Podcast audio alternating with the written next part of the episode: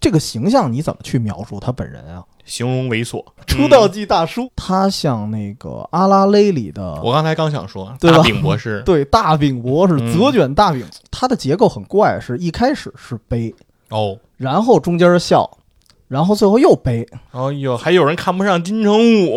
我还第一次想，哇，林正英和吴孟达还有周星驰，哎嗯合呦，作这仨人合联联作，袂然后最后发现那俩人就是声儿。啊，嗨，就声音出场。说到这演员自我修养啊，嗯前不久的一部 TVB 的电视剧嗯，里还有致敬《演员自我修养》这本书 的哎，你总算见着啊，嗯就是吴孟达这角色终于杀了个人啊，啊 还杀的是敌方上将。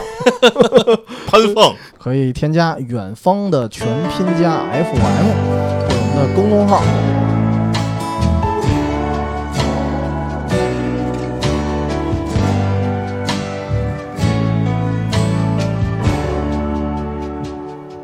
哎，大家好，欢迎收听《远方周末计划》，我是主持人 TC。细菌佛，呃，那这次我们聊的是一个，呃，算是我们纪念性的人物吧，嗯啊、就是达叔吴孟达。啊，啊，一般聊到他，我觉得很多人会和周星驰联系在一 块儿，对，属于固定搭配吧，对嗯连绵词，嗯，黄金搭档啊嗯。而且很多人会认为他就是一个黄金配角，对对定，位永远是配角。确实啊，以他这个曾经荣获的奖项来说，确实也没得过主角的奖项。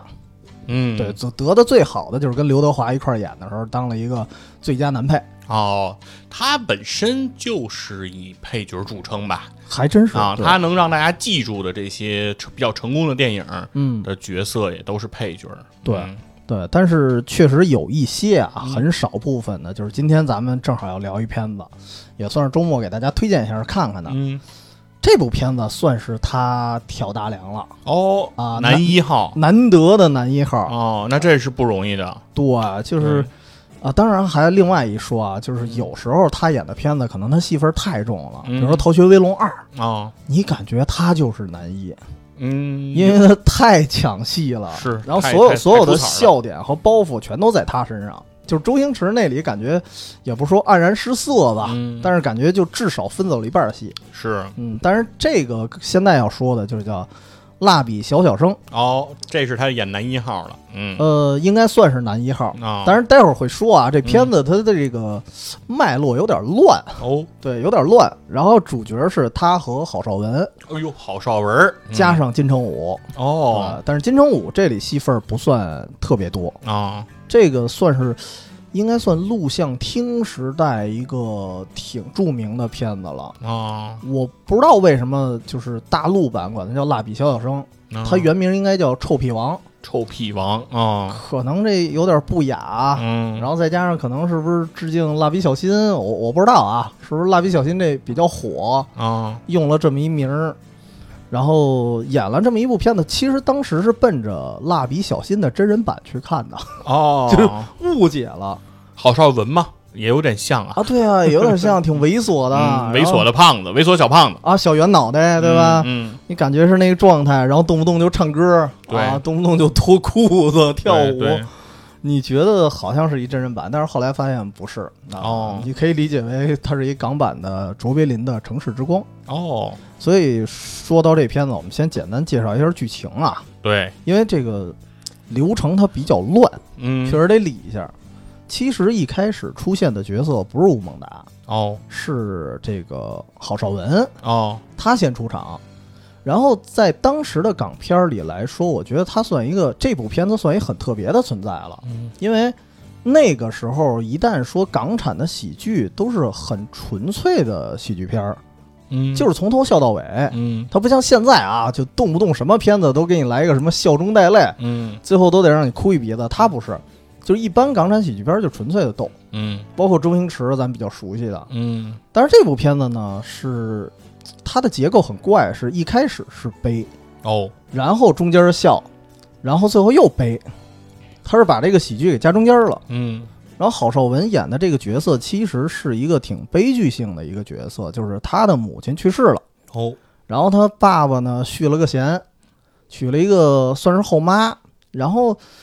这郝邵文那时候小嘛，然后跟家里人也有点格格不入的，嗯然后呢，大家就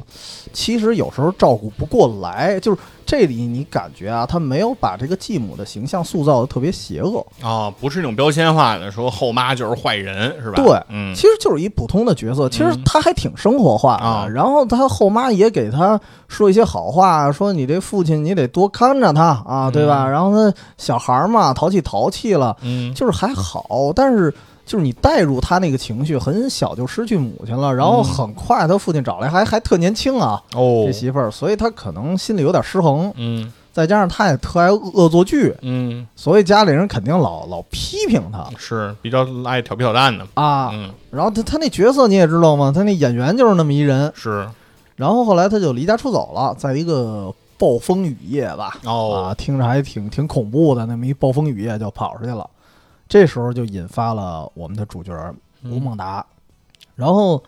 吴孟达在这里其实是一个混得特别次的，你可以理解为一个杂工，什么都干，洗车呀，什么修车呀，哦啊，什么打各种零工呗，打各种零工，然后也在街头流浪，经常是街头找一椅子就就那儿睡了、嗯，啊。但是他这人呢，是一个又有点好心肠，同时吧也爱恶作剧，哦，所以我估计是这种情，他就跟一老小孩儿似的。嗯虽然他这这角色演的顶多是一个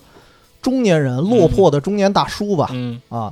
然后他跟这个郝邵文这角色就有点一拍即合，嗯，他就把郝邵文给收养了哦，啊，然后就是演他们俩之间发生的一些喜剧故事，然后爷儿俩就混在一块儿了呗，混在一块儿了。嗯，但是是其实吴孟达呢，他有他自己的主线剧情，嗯，就是他实际上一直暗恋一个失明的卖花姑娘。哦，这个卖花姑娘谁演的呢？朱茵朱茵，哎呀呵啊，很很尴尬的一事儿啊，嗯就是你看这片子是一九九五年拍的，九五年，嗯，啊，一九九五年的时候，张当时周星驰和朱茵在拍《大话大话西游，嗯，啊，也就是周星驰在那部片子里跟朱茵谈恋爱，嗯然后 吴孟达在这部片子里跟朱茵谈恋爱， 嗯嗯反正挺怪的啊。嗯然后后来他知道朱茵啊，她要做那个所谓眼角膜修复手术，哦，要恢复视力，哎嗯，重见光明，重见光明需要五十万。哎呦呵，好家伙，这一口气儿，我也不知道当时怎么定的价啊，啊好像那个时代的片子一说眼角膜恢复，好像就花的不老少。嗯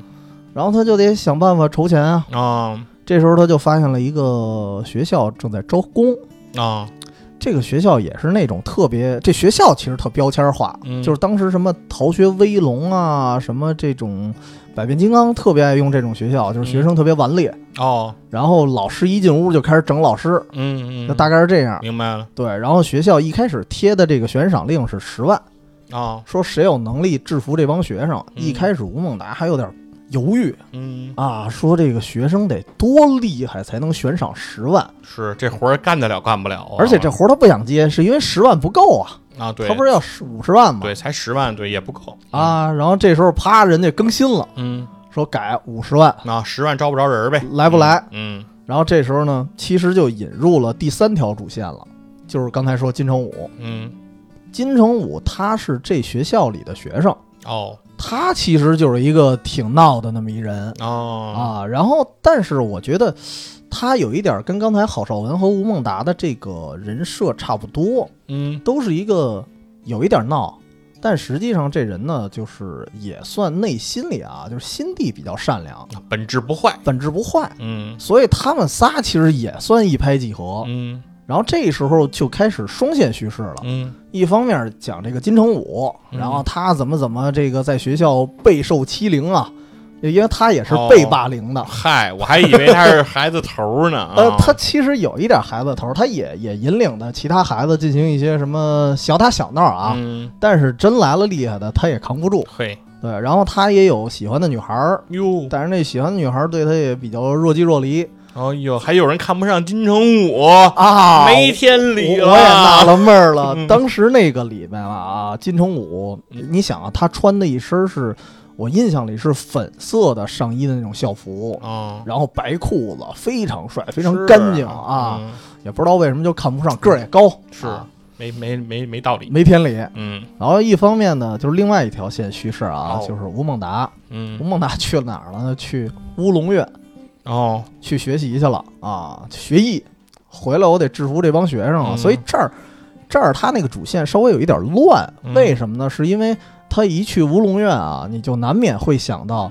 之前不是还一电影是《乌龙院》嘛，对就是《乌龙院》，是是他跟吴孟达、跟郝邵文加上释小龙仨人演的。嗯然后在《乌龙院》里学艺的这些场景啊，一些桥段，你感觉就是当年《乌龙院》那部电影里的桥段的一个翻拍，哦相当于把释小龙去掉了。啊，那可能就是素材 重剪了一下吧。我哦我也不知道，反正嗯有一个特别经典的镜头，他就是那个郝邵文练铁头功嘛，啊，他抱着那郝邵文的脑袋去砸那个大钟。嗯我印象里《乌龙院》原来也有，啊对我我不知道他是不是重新剪了还是怎么着，嗯我没去对比啊，嗯就反正觉得特别有一点乱。嗯，但是是最后这个学成归来啊，嗯学成归来就是哎，特别像那个百变金刚的剧情了啊，啊，身怀绝技的老师、嗯有功夫了，啊，他就相当于是用自己的这个实力吧，也能打，嗯嗯也也能扛揍，嗯把学生先给制服了。嗯同时呢，就开始教大家你们要好好读书啊，怎么怎么样，啊谆谆善诱啊。嗯，引入正途，引入正途啊，最后还真是，当时比较奇妙的是，也不知道怎怎么这帮学生还考试还直接就满分了哎呦呵，啊嗯。然后校领导呢肯定特别满意，他说嗯这就给你申请奖金，嗯也就是这五十万。可以说到这儿啊，这吴孟达这角色终于就基本上马上就迎来人生高峰了，嗯，可以迎娶白富美了。是啊，因为在我看了这么多部吴孟达的电影啊，他很少有这样的角色，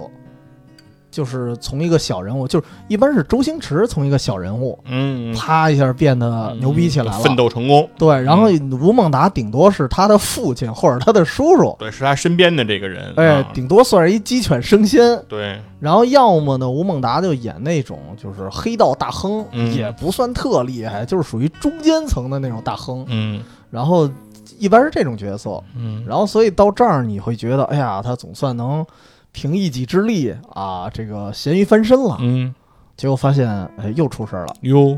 因为这个金城武不是老受欺负吗？是，啊，然后金城武呢，他老幻想，就是他这个角色，他就老认为不对，我是，我觉得我就是李小龙的托生，火他就觉得我前嗯世就是李小龙，啊，就是这个导演啊，朱延平嘛，嗯他就一贯的爱拍这种喜剧片儿，嗯，但是我就是有时候他的那些喜剧桥段是很巧妙的，嗯很精巧的，嗯所以我怀疑他确实是考究了一下，因为这个按金城武这个演员的生日来看啊，嗯他正好是在李小龙去世三个月之后出生的。所以我不知道是不是刻意找这个演员去演这个，我就就是李小龙脱生啊，怎么怎么样啊？啊？而且这里头有几个扮相，就是他的一些侧脸啊，去演还有那么一点神似。跟李小龙啊我天，然后这里面呢，他不哦嗯他不是老老幻想吗？我得啊打那帮恶霸啊。啊是然后吴孟达说了，吴孟达我在乌龙院啊学过催眠术，哦，就是我能让你回到你的前世。如果你前世真是李小龙，那嗯你就抄着了，是，对吧？然后如果什么都不是，那就另算了。嗯他拿过一学生还做实验呢，当时那小学生，那哥们儿也老演周星驰的配角儿，戴一眼镜儿，嗯大方脸，嗯，然后啪一变，那学生就开始摸胸， 他说啊，他的前世是个妓女，我是 什么乱七八糟的。然后到了金城武这边儿，嗯哎，一催眠，还真是李小龙，嚯，真是啊，就终于于把这个校园恶霸嗯给击退了。但是是在校方眼里啊，嗯他视角不一样，哦就是说，那你这就是纵容学生斗殴啊。啊于是就把吴孟达给开了，哦我估计就是不想给钱，是啊，然后就借这么一理由嗯把吴孟达开了，开了之后就吴孟达就很很沮丧嘛，嗯五十万钱没没打啊。水漂了这，但是在郝邵文眼里啊，因为其实郝邵文他之所以离家出走，还是因为他父亲可能是忙于商业活动，因为他爸是一富翁，哦，他不差钱儿，他不差钱儿，他还说呢五十万也算钱啊啊！嗯哎你呀你呀，怎么这么在乎这五十万？然后这嗯哎这点其实特别像那个没完没了的对话嗯啊，没钱我就没姐姐了，嗯没钱我就没女朋友了。然后这时候郝邵文说：“那这样我带你去拿钱。哦”于是就连夜潜入了自己家。啊，偷偷自己家了，准备，嗯，对，但是吴孟达不知道啊，嗯吴孟达以为是偷钱呢，嗯，抱着钱反正就跑了。然后眼瞅着郝邵文呢，其实郝邵文应该是被他爹 哦，逮走的，他以为是这家主人，把郝邵文给逮了。对，然后他先拿着五十万掖给了朱茵，哦，他说你拿着这钱去治病，嗯我还有急事儿，我先走了，回去他就自首去了。这偷的是现金是吗？现金呵啊，直接直接翻开那柜子，啪啪啪一把就拿出来了，看着特别粗糙。 真行，家里放着现金啊！啊啊！这而且他拿的，我估计啊，就看那个镜头感，感觉就是九牛一毛。嗯，哦，那柜子里的钱多了去了。然后他拿了之后呢，就回去自首去了，啊，跟人说这个钱是我拿的，嗯与这个小朋友无关啊，啊，你把我逮起来吧，嗯或者怎么着。然后人家说，郝邵文说是我儿子。嗯，其实从这儿啊，就嗯接，其实已经接近尾声了。哦，你看出郝邵文的父亲也是挺通情达理一人，嗯他就觉得啊、我平常疏于家教，嗯就我平常没没工夫去管他。说我特别希望吴孟达你留在我们家，哦，你能陪陪着他，嗯，就也没谈钱啊，就没说花多少钱雇他，嗯反正那意思嗯肯定就是相当于是你在我们家做什么管家呀，还是什么的呗。嗯，来我们家上班吧。啊，来我们家上班呗。但是嗯吴孟达拒绝了，哦呦，就是我也不知道出于什么心理啊，嗯他觉得可能是流浪惯了，他说我嗯还是喜欢这种街头的无忧无虑的生活。哦，走了，走了之后，可能是过了几天吧，嗯，然后重遇了这个复明的朱茵，哦呦，然后这时候就开始出现一个特别悲剧的结尾了，就是朱茵其实她这角色我不知道之前是有铺垫还是嗯后来找的，就是她已经结婚了， 结婚了，对， 老公 呢？漂亮，是不是特别愤怒？啊，就是我也不知道最后怎么突然就出现了这么一镜头，就是因为朱茵她一开始是一个嗯在街头卖花的一姑娘身份出现的，是啊，然后等再次遇见的时候，朱茵已经有一个花店了，然后同时呢眼睛也复明了，嗯但是这时候可能啊是因为过了一段日子，然后这个也没找着救命恩人在哪儿，嗯然后就嫁了，还是说之前就已经谈好了？这我不知道，好像就没演。嗯啊，然后这时候那个吴孟达就是看到朱茵的时候不敢相认嘛，因为自己最落魄的样子，他可能不希望朱茵这个角色去看到。啊然后，但是他那个因因为朱茵以为他是要饭的，啊，流浪汉，嗯然后也比较善良，给了他一把钱。然后吴孟达说：“我不是要饭的。”然后这时候朱茵听出声来了，嗯说：“你是不是就是达叔？”哎，他他他忘了叫什么了，啊嗯好像也是叫达叔。啊，然后就摸他的脸，因为他失明的时候摸过他的脸，摸过嗯他大概知道什么样子。啊，然后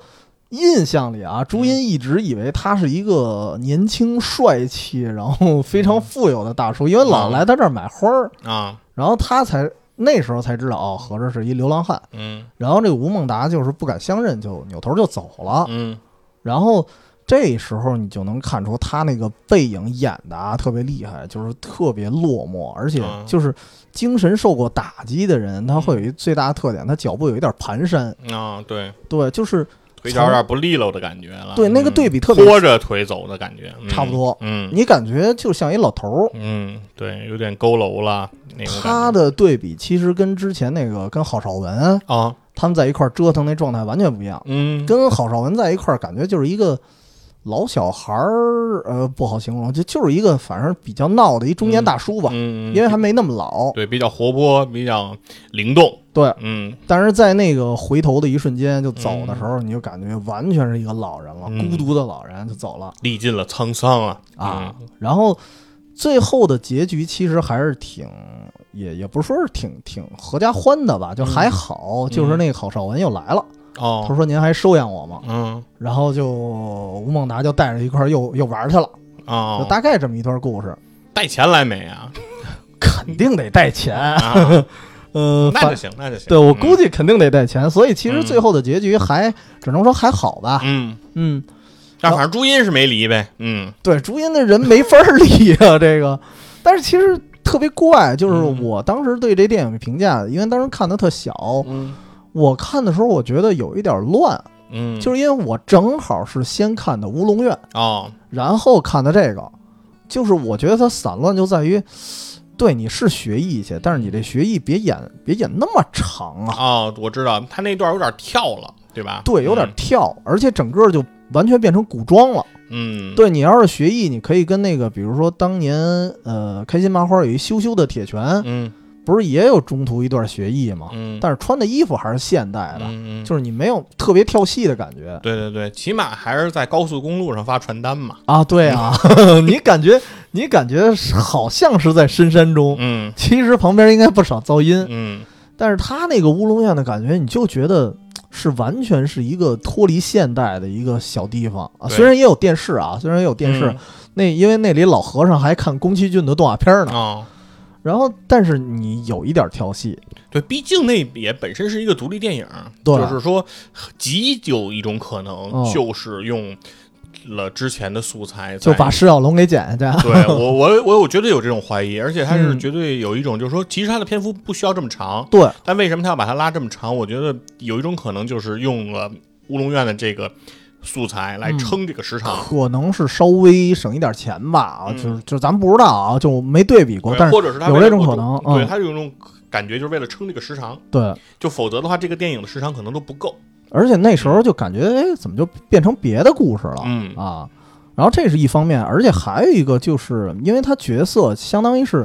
他正常来讲是三个主角，嗯他就给给我一种什么呀？看《天龙八部》的感觉，啊看着先是第一个人出场，郝邵文嗯就是段誉，嗯对吧？段誉引出了这个谁，萧峰，嗯萧峰又引出了虚竹，嗯，就是这么一顺序。但是最后金庸人家融合的非常好，嗯这三个人的戏份都很重，嗯少林一役，嗯，对你感觉就是三个男人一台戏。嗯但是这里头吧，郝邵文和吴孟达的互动会比较多。嗯但是明明你看金城武他是被老师帮助过的，嗯然后呢还因为帮助他被开除了，嗯而且金城武的角色塑造的，刚才说了本质也不坏，挺善良的小伙嗯子。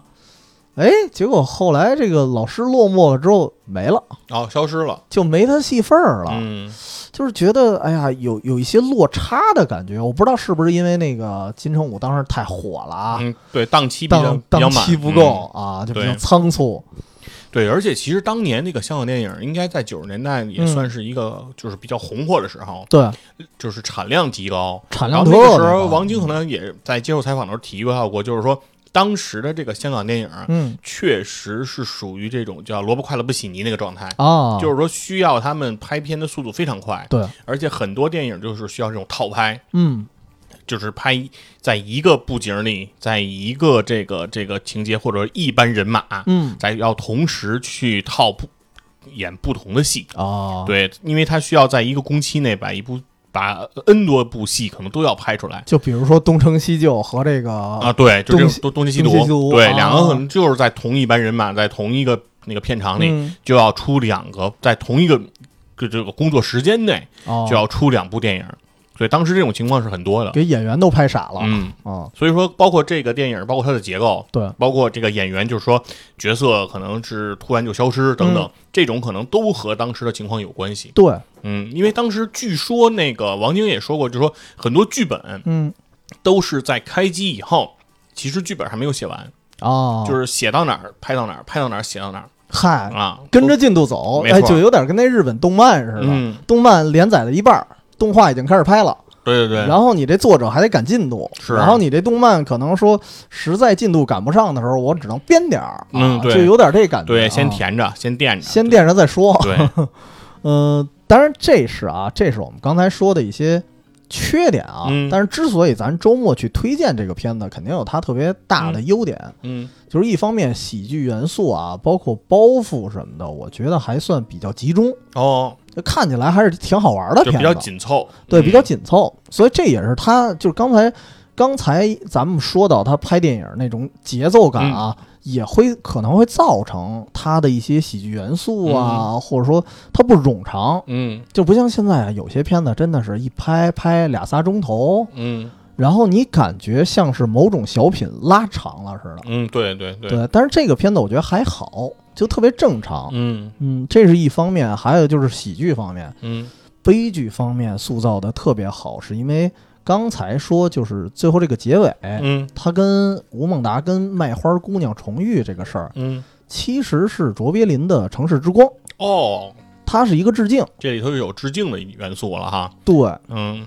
当时那个镜头，我甚至觉得吴孟达的表情拿捏的比卓别林更好，哦，因为可能是类型不一样啊。嗯因为呃，卓别林一贯演的那些戏都有一点像马戏似的感觉，嗯，滑稽戏。对对，所以他的表情可能会夸张。对，他的肢体，然后动作各方面都是夸张的。对，所以他那个跟卖花姑娘分别的那场景，你觉得还是有一点夸张，但是可能符合他那个戏本身。嗯然后吴孟达这个剧就是特别的生活化，嗯，就吴孟达那个眼神啊，就是那种欲哭无泪的，哦，想说吧又不敢说，然后尤其是刚才咱们说那个掉头就走，嗯就那个突然感觉，哎呦，这一瞬间他变成一个老人了。嗯就那个演员演的实在是太棒了。就是如果说现在是大家想去回顾吴孟达的电影，嗯，我觉得这部算是一个挺重要的一个。没错。虽然虽然嗯相对来说，我觉得可能冷门一点啊，嗯很多人可能没怎么听过。再加上他确实因为有俩艺名儿，嗯好多人就看混了，有点乱，嗯对，有点乱。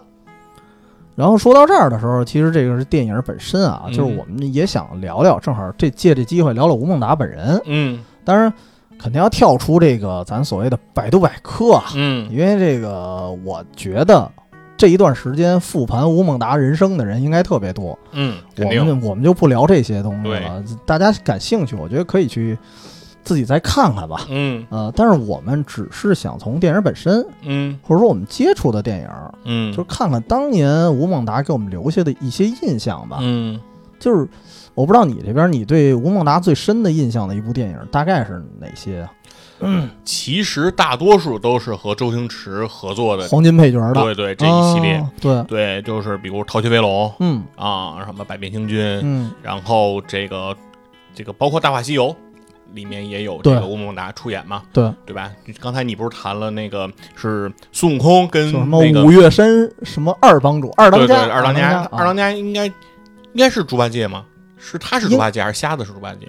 啊，不是不是那个他是猪八戒，他是猪八戒吧。瞎子是沙僧，啊，哦沙僧对是吧？瞎是沙，那那那那就对了嘛，嗯对吧？在那个戏里头是这孙悟空要跟这个紫霞谈恋爱，啊对，吧？这个这刚才这部电影里是猪八戒也想跟，还还是同一年，我估对计我估计朱茵演的时候也疯了，嗯，朱茵说我已经嫁给孙悟空了也，分裂了，对，嗯就反正是这种感觉。对，大多数的记忆肯定都是混着这个周星驰在在一起啊，的。还真是。嗯，所以其实他这段时间，我觉得大家回忆的时候，基本上也都会提到周星驰。嗯嗯，对。然后另外一个呢，就是算是比较后来的，嗯，就是吴孟达跟周星驰的这种合作终止之后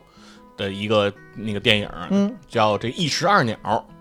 哦导演也，是这个朱延平，哦对？吧？然后当时的这个应该是三个主角儿，是这个吴孟达、吴宗宪、吴宗宪和这个和赵英 俊，对，相貌非常相像的上一个赵英俊，嗯对对对的雪村，雪村，对哎呦，雪村好久都没出来了吧？对感觉是啊，对，所以我一直说嘛，随着赵英俊的走红，雪村逐渐消失在了人民群众的视线当中。好家伙，还真是有没有嗯感觉是不是就雪村换了个发型？嗯换了个发型，换了一身份，是吗？是，其实我对他的印象啊嗯，最早因为看喜剧片儿嘛，嗯那时候我觉得，我不知道咱心态是不是差不多，嗯谁看表演啊？嗯，对，就看一乐儿嗯呗，而且那个时候，刚才也说了，他没有那么多笑中带泪的电影，嗯就是刚才这个《蜡笔小小生》已经是很特别的存在了，嗯就一般就是傻笑。对，对，我就没想到说看吴孟达演戏，我还要看演技，我嗯从没想过这事儿。但直到看到了《破坏之王》，哦，就是那个在座的各位都是垃圾。嗯就这部电影的时候，它有一个镜头确实是给我震那儿了，嗯就是当时有一段，他不是魔鬼肌肉人嘛，嗯啊，他说我这个得教你功夫，然后其实就为了骗钱。嗯，然后当时说我有一招叫无敌风火轮儿，哦这是致敬的龙虎门哦，石黑龙的大招儿。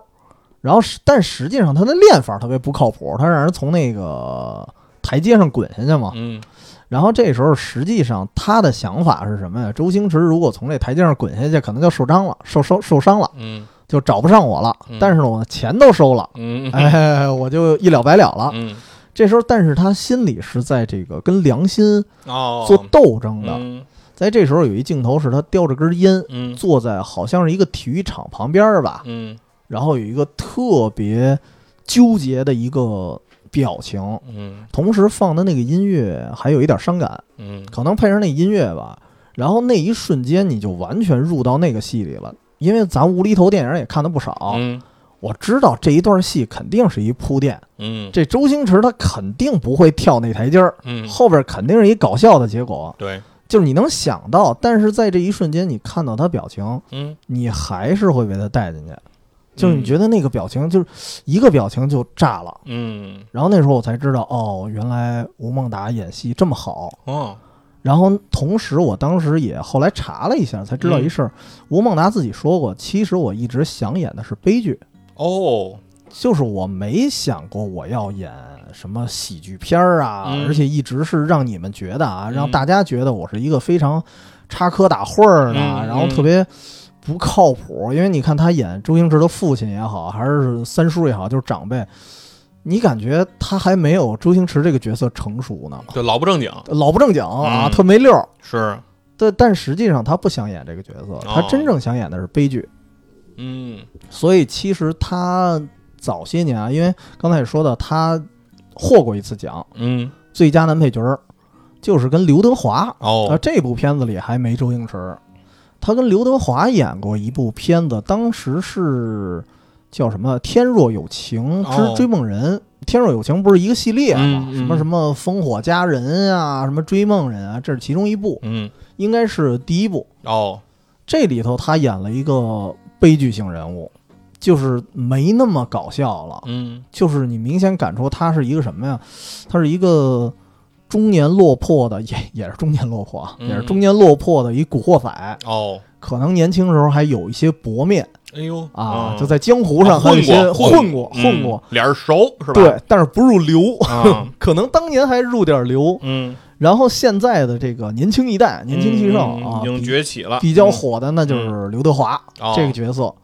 然后，但是他那个戏里头有一段是刘德华的老大被杀了，哦，这个老大其实也算是吴孟达的老大哦，但是吴孟达不入流嘛，嗯他只能在街边上混。嗯然后跟他老大一块儿谈判的是刘德华，嗯，然后在这时候老大被人伏击杀了之后，嗯刘德华脑袋上也是让人来了一煤气罐。嗯然后这时候刘德华要去复仇的时候，呃，吴孟达是最后一个跟着他去的兄弟，因为其他兄弟好像都死差不多了，哦，就剩他们俩了。然后这个时候我印象最深的是，呃，就反正那街头街头斗殴啊，嗯古惑仔那一套，嗯嗯最后街头斗殴呢，就是刘德华其实让对方老大给灭了，哦，没杀成，但是刘德华把这个对方老大给摁住那儿了，嗯就是就是吊着最后一口气，嗯，这时候吴孟达冲出来，把对方老大给宰了。哦，宰了之后就，哎，你总算见着啊，嗯就是吴孟达这角色终于杀了个人啊，啊 还杀了扬个眉吐气了是吧扬？眉吐气了，嗯然后还杀的是敌方上 将，潘凤，对对，潘凤终于把吕布杀了，就这感觉。嗯然后那里头你觉得特逗，有一台词儿，他不是说，哎，我替老大报仇了，嗯或者我怎么着了，啊，他的台词儿是什么？他说我我把这谁谁谁杀了。嗯他自己其实也是扬眉吐气的那感觉，啊虽然最后他好像也死了吧，啊，嗯就基本上浑身是伤了。哦，所以在这里头，你能看出来，其实他虽然是在演配角儿，嗯然后虽然大多数是演喜剧，一是他在这里他把那种悲从中来的感觉其实演出来了，嗯就是很符合他自己一贯对自己的定位吧，啊算是。嗯然后另一方面就是，确实是我不知道他是不是借这个角色去表达一种心声，嗯哎，我也得扬眉吐气一把啊，我也演了一个这种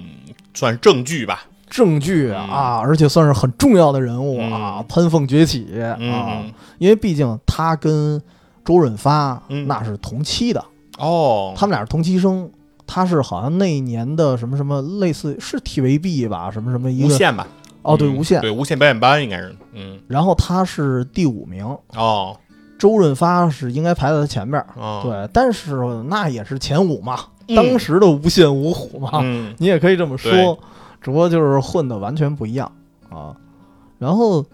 这是一个啊，嗯后来再看那个《逃学威龙》的时候，嗯逃学威龙一》我还没觉得有什么，《逃学威龙二》的时候就完全感觉，我觉得他像主角儿。哦，就是咱们老说他什么黄金配角儿啊，什么什么这个那个的，嗯对，但是在这里头，你感觉就是笑点集中在他身上，哦，当然，这肯定是导演的一方面嗯安排啊，对，再加上他演的也确实不错，嗯然后很多戏都特别出彩儿，然后包括这个俗俗称的软饭硬吃嗯啊，就是明明是吃软饭，嗯，然后但是说的话特别强硬， 就就那种反差感，我就感觉啊，你对换一个人，好像特别难演出来。对吴孟达身上塑造的很多喜点都是通过这种反差感来实现的。对，还真嗯是，因为再加上他可能形象太特别了，对，就是我不知道就这个形象你怎么去描述他本人 啊？形容猥琐。形容为差不多出道即大叔，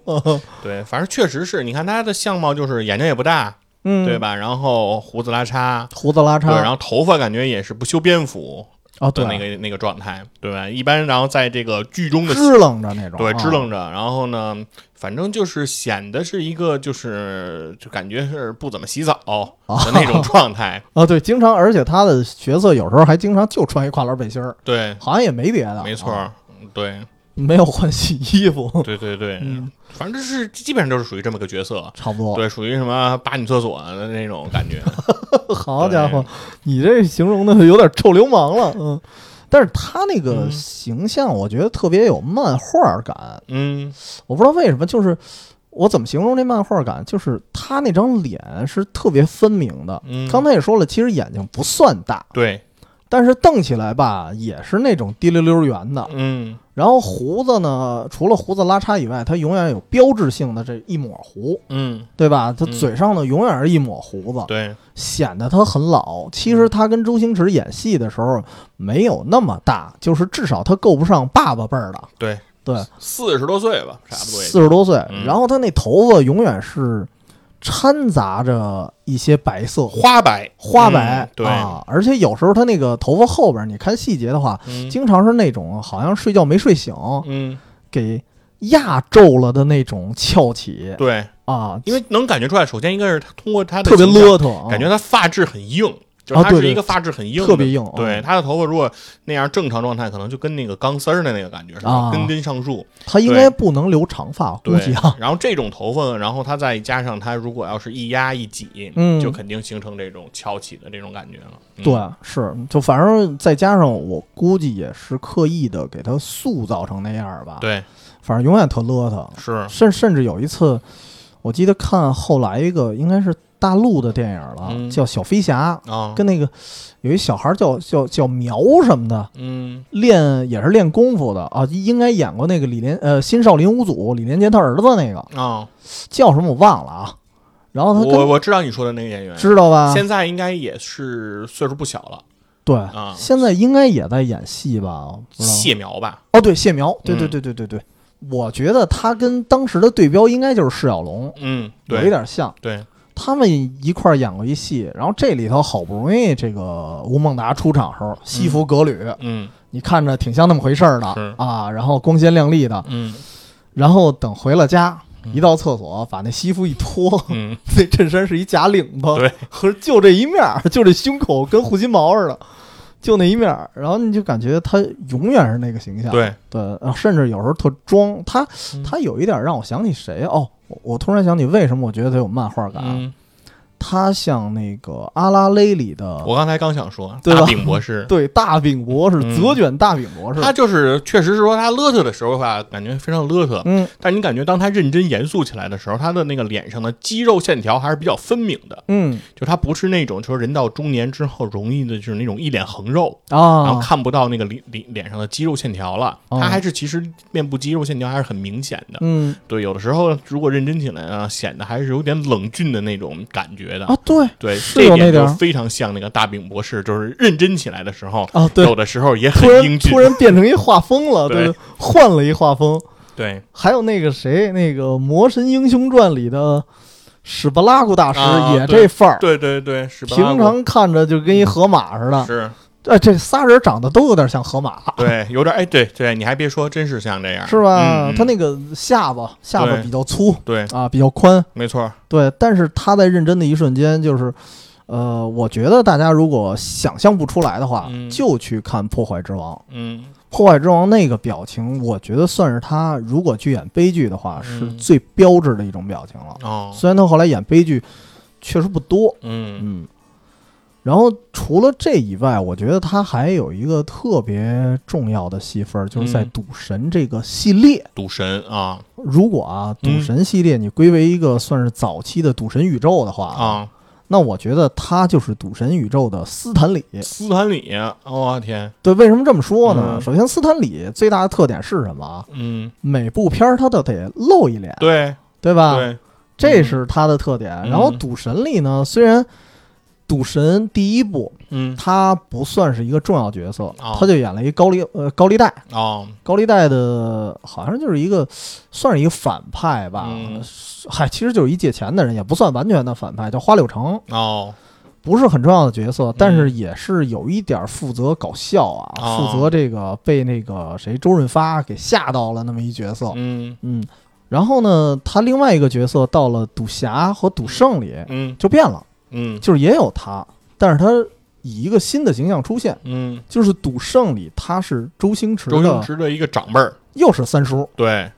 啊，又是叔叔。嗯所以其实你看，咱们现在可能会管他叫达叔，嗯，但是在香港有一段时间，有人管他叫三叔，三叔啊，因就为是因为这个形象太深入人心了，嗯就直接管他叫三叔。嗯然后在其实其实赌神和赌圣是有一定关联的啊，啊就是赌神是王晶拍的，然后赌圣呢是刘镇伟拍刘的。镇伟拍的，嗯刘镇伟他擅长拍喜剧嘛，嗯然后他这个喜剧其实一定程度上是为了恶搞赌神，嗯所以变成了一个赌圣，嗯神和圣嘛，对老搁在一块儿。然后呢，这里的周星驰的角色是非常善于特异功能，对就完全是一个不着调的赌术了，嗯另辟蹊径。对，然后这时候出现的这角色就是三叔，是三叔，因为好像是欠钱还是什么，我忘了啊，发现了他这个远亲嗯，周星驰有超能力，啊，周星驰有超能力，还是大陆来的一个亲戚，嗯对，然后呢，我就要挖掘他的超能力，是，让他去帮我去骗钱嗯啊，然后让他去帮我去赌，是这么一个故事。然后后来可能是因为王晶觉得，哎，这个角色有点意思啊，嗯就是他跟赌神的那种赌法玩心理战嗯又不一样了，对，赌神相对比较正，比那较种感觉严肃吧，对还是比稍较微严严肃一些。对然后哎，那我把这俩合一块儿呢，于是就出现了赌侠，啊，就是相当于他把赌神拍了一个续集，嗯但是这个续集不是由赌神来演，因为赌神是有单独的续集的。嗯就为什么他是宇宙呢？是每一个人他有独自的故事。对，赌神是有续集，然后赌侠呢，这是以刘德华的刘德视华角，以嗯这个赌神的徒弟，哎，刀仔，对，然后以他的视角拍的一续集。这时候是把周星驰这个赌圣嗯给引入进来了。当时，当时因为周星驰这个名字是不一样的啊，嗯在赌圣里他叫左颂星，哦，是致敬左颂生。 嗯然后呢，到了这个赌侠里就改了，叫周星祖了。对，就是致敬他自己了、嗯啊！这是王晶改的名儿，但是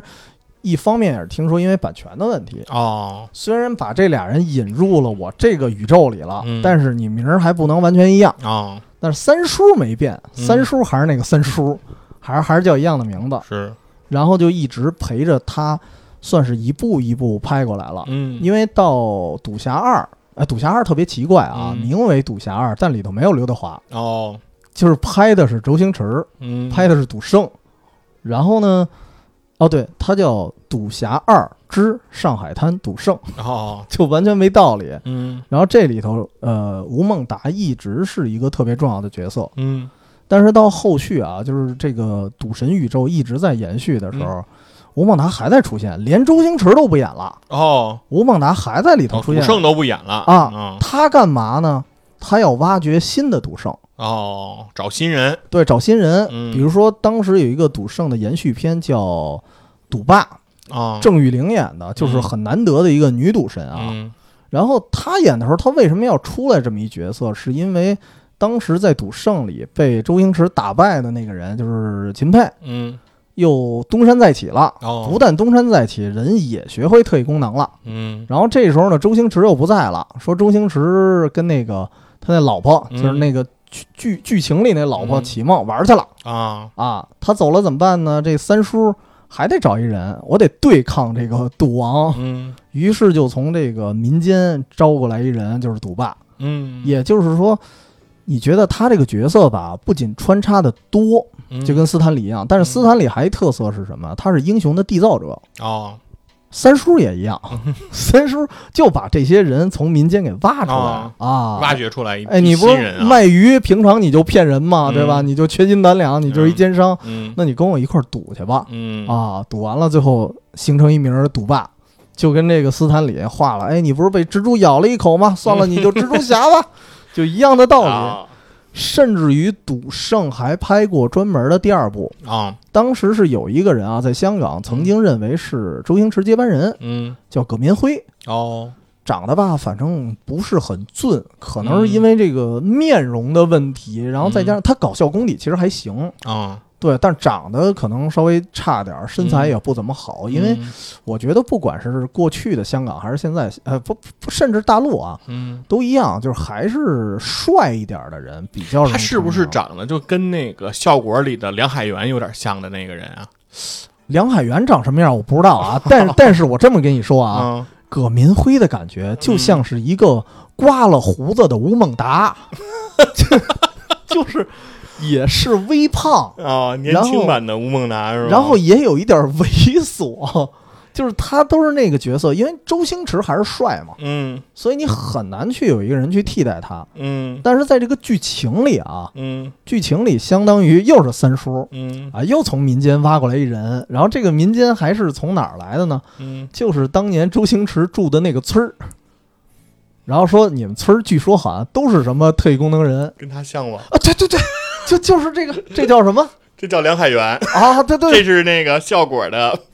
脱口秀演员。我觉得梁海源跟那个葛民辉比起来啊，还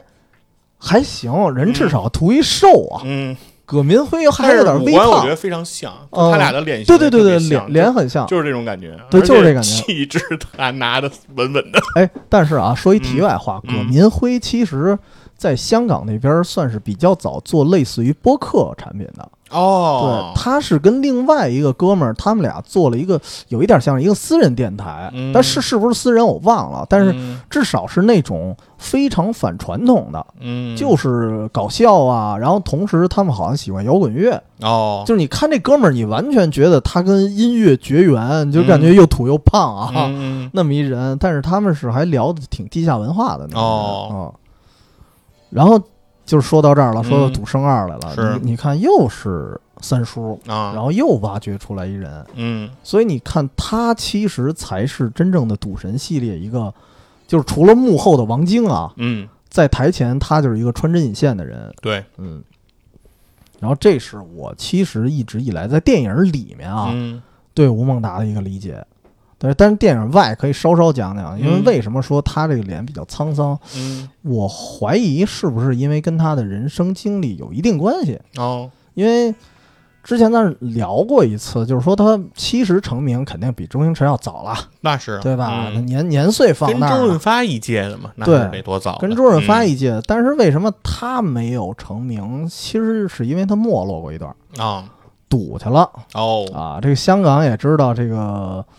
赌片儿也比较火，嗯对。然后这个赌的文化、啊嗯也比较对，肯定赌的深入文化，人它比心较深入人心，它才能拍赌对你神赌片儿才能拍出来对，。因为要不然没有受众啊。对对，咱们其实对很多这个扑克啊、这嗯种赌术啊的理解，都是从电影里学的。还真是，对而且咱们还都是从港片儿里学的。对，就说嗯咱们不是先知道了怎么赌才嗯看的这些电影，而啊是说通过这些电影，咱们才知道了怎么赌，跟人家可能怎香港的这个这 文怎么玩儿不能、 啊怎么对赌？就是说 嗯就玩牌嘛，就说玩扑克，比如说这个玩法，对咱都还可真能是嗯通过那个才了解到，说还有这还有能这么玩呢，还能这么玩啊对，儿呢？除了拉大哦车以外，还有这样的玩啊法。以前对咱就逮黑叉啊什么是的，然后说这个你这什么皮蛋什什么意是思是都不是知道啊哎呀啊！森看斌，森斌，看森半斌天，啊！嗯，嗯而且他赌的这个时间线还特别有意思，跟嗯一个他跟赌片儿的没落时间线是一样的，哦，特别怪，就是基本上是在一九八零年嗯赌片儿突然横空出世。哦拍摄者是谁呢？是王晶的爸爸哦，王天林，拍了一个连续剧，哦，当时赌片火了，但是只能说是昙花一现。嗯就是这个电视剧火了之后，它没有引起太多的其他的效应。嗯嗯嗯然后后来就沉寂了一段时间，嗯一直到应该是八九年吧，几乎是十年后，王晶嗯拿出了《赌神》嗯赌片儿才重新的浮出水面。嗯，然后那一段时间可以说是大火吧，一直我感觉得活到哦，我我觉得得一直火到两千年左右了。对，然后《对澳门风云》的时候，其实已经算赌片没落的时候了，嗯对，对，已经是非常后已期经了算王晶没落的时 候，啊，差不多。 嗯哎，但是你看吴孟达也是一样，吴孟达，呃，就是吴孟达进入赌场啊，嗯沉迷这个赌博，嗯，好像也是在一九八零年。对对，八十年代初应该是嗯对，然后这一段时间呢，他是算是遇见了两个非常重要的人，嗯当然一方面是他也不是说刚遇见啊，嗯他本身就认识周润发，对然后当时赌的时候跟周润发借钱来着，周润发不借。啊，后来其实他自己也说，得亏当时周润发对，没那周润借发就把他救了，就对不借他，其实是在救他，就跟吸毒一样嘛，嗯对你吸毒你借给他钱了，这这玩意儿他对，越加的就没个是没个沉沦毒海了，对没个头儿没个头儿，嗯对，然后这是一方面，然后嗯另外一个我印象里啊，应该是关之琳的老爸，哦，因为关之琳老爸也是这个演艺界的人，嗯给了他两本书，哦，其中一本一另外一本我忘了名字，嗯其中一本就是周星驰特别爱在电影里头，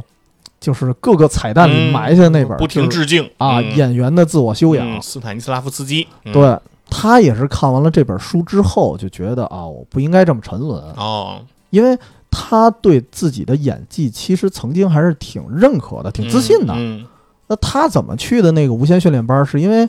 他原来在工厂上班，哦，然后工厂的工友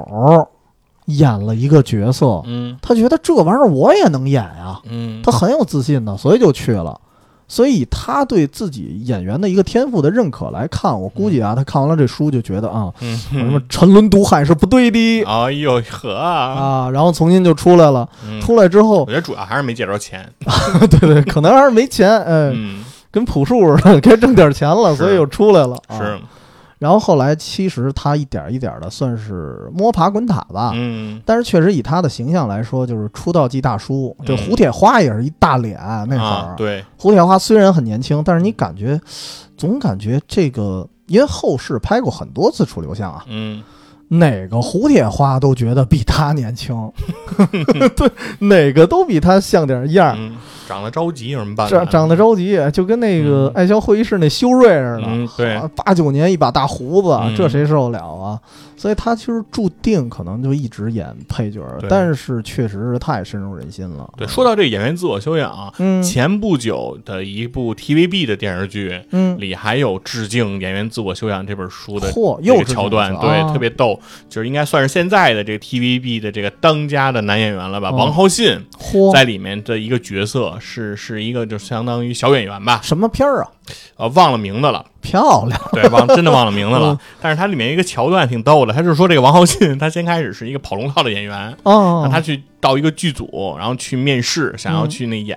然后在然后他于是呢，当时反正是那个阴阴差阳错吧，反正剧组有一些事儿，然后嗯那个。里面的这个比较这这个著名的这个女一号，啊，然后当时呢就为了拿她当个挡箭牌，然后就说同意了给她一个举机会，嗯给她一个角色，然后他就非常高兴，他就送给人家这个自己的这本贴身的这个书，哦就是演员的自我修养，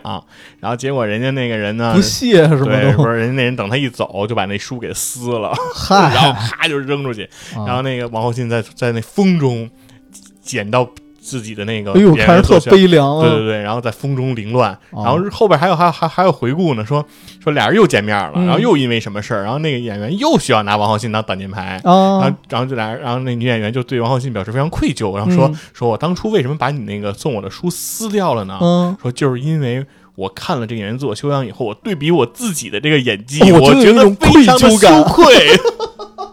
我真棒！对我无法接受真敢说自己，我觉得我配不上演员这个称号，所以我把它撕碎了。”太棒了，这 说说我撕的的不嗯，是这本书，嗯我撕碎，我想撕碎的是那曾经一个我，我现在哦要塑造崭新的我，我要重生是吧？啊我太扯淡 了。哎，不过不嗯过确实是感觉这本书在于这个香港演艺界，当时的香港演艺界嗯算是传承度非常高的了。嗯，就像是只要做销售，好像就得看影响力似有点的。儿，嗯有点儿对，嗯 当有点儿演绎圣经圣经的感觉了。对对对嗯，对对对对，还真是有一点儿。所以嗯其实也确实靠这本书吧，夸张的说，是拯救了这么一个伟大的演员。嗯哼，呃，虽然不得不说啊，我觉得大家很多好像也有吐槽，就是说近嗯几年吴孟达好像没什么好作品了，嗯，但是也也不得不承认，他是一四年吧，应该就已经是检验出有癌症了。对，不是说对人说他演《流浪地球》嗯，已经是非常虚弱了嘛？对哦嗯，是带病来坚持完成这个演出的。对嗯，所以说其实我们能理解，近几年确实没什么好作品，嗯能客串一部就不错了，而且。他也是因为这这人啊，这实话实说有点花、哦啊，媳妇儿呢也比较多，哦，留下的孩子也比较多，哎呦，他确实用钱的地儿也多，嗯，以所以他就是可能什么烂戏啊都接，但是这属于身边的花边新闻了。嗯就是排除这个不说，本身他确实还不能排除他本身是一个好演员。啊、，对那今天的节目，要不咱先聊到这儿。嗯啊，可以对吧啊。如果对于吴孟达的剧，我们真的想回顾一下的话，呃嗯当然推荐我最推荐的其实两部，哦，一个《蜡笔小小生》，嗯还有一个《破海之王》。破坏之王，嗯，军嗯佛有特别推荐的吗？我推就不荐推荐了吧，反正大家就是，我觉得吴孟达呢，很多这种演艺作品，其实大家之前可能也都看过，对，其实然太后多哦对了，所以说呢，尤其是他跟周星驰这这些合作吧，嗯以前可能大家还都抱有一种幻想，就是说，呃，未来的某一天，啊，周星驰和吴孟达还再次嗯会携手，对联袂出演，给我们就是在他们的这种职业生涯的暮年吧。嗯，两个人可能之前是不是合作上有一些不快啊等等，嗯能够就说真正的和解，用一部作品哦嗯来真正和解，而不是说像在采访里哦，对对对说对，啊说那么一句，对我们都互相欣赏对方，嗯对，不是这种面子上的话，而是真的给我们带来一部说继续能够带有他们标志性嗯的这种喜剧的这种、这种演出。对可能那现在来看呢，这一幕肯定是已经这这个是无永远法我实现们了。对等不来了，对，那我们就期待另外一波吧，嗯就是希望成龙大哥和洪金宝 还是能再次联手的，啊啊，反正两位保重身体啊， 对，保重身体，保重。他们俩体格我觉得应该还好，对吧？啊都是嗯功夫星出身啊，大星出身嗯。反正我觉得洪金宝心脑血管方面也有风 险吧，嗨，这个体重啊， 嗯，行吧， 嗯，那那今天先聊这么多行，啊。如果有什么其他您觉得周末感兴趣的作品啊，嗯，可以添加远方的全拼加 FM，这是我们的公众号，有一些图文补完，也有我们这个加群的方式。我们下回节目再见。拜拜。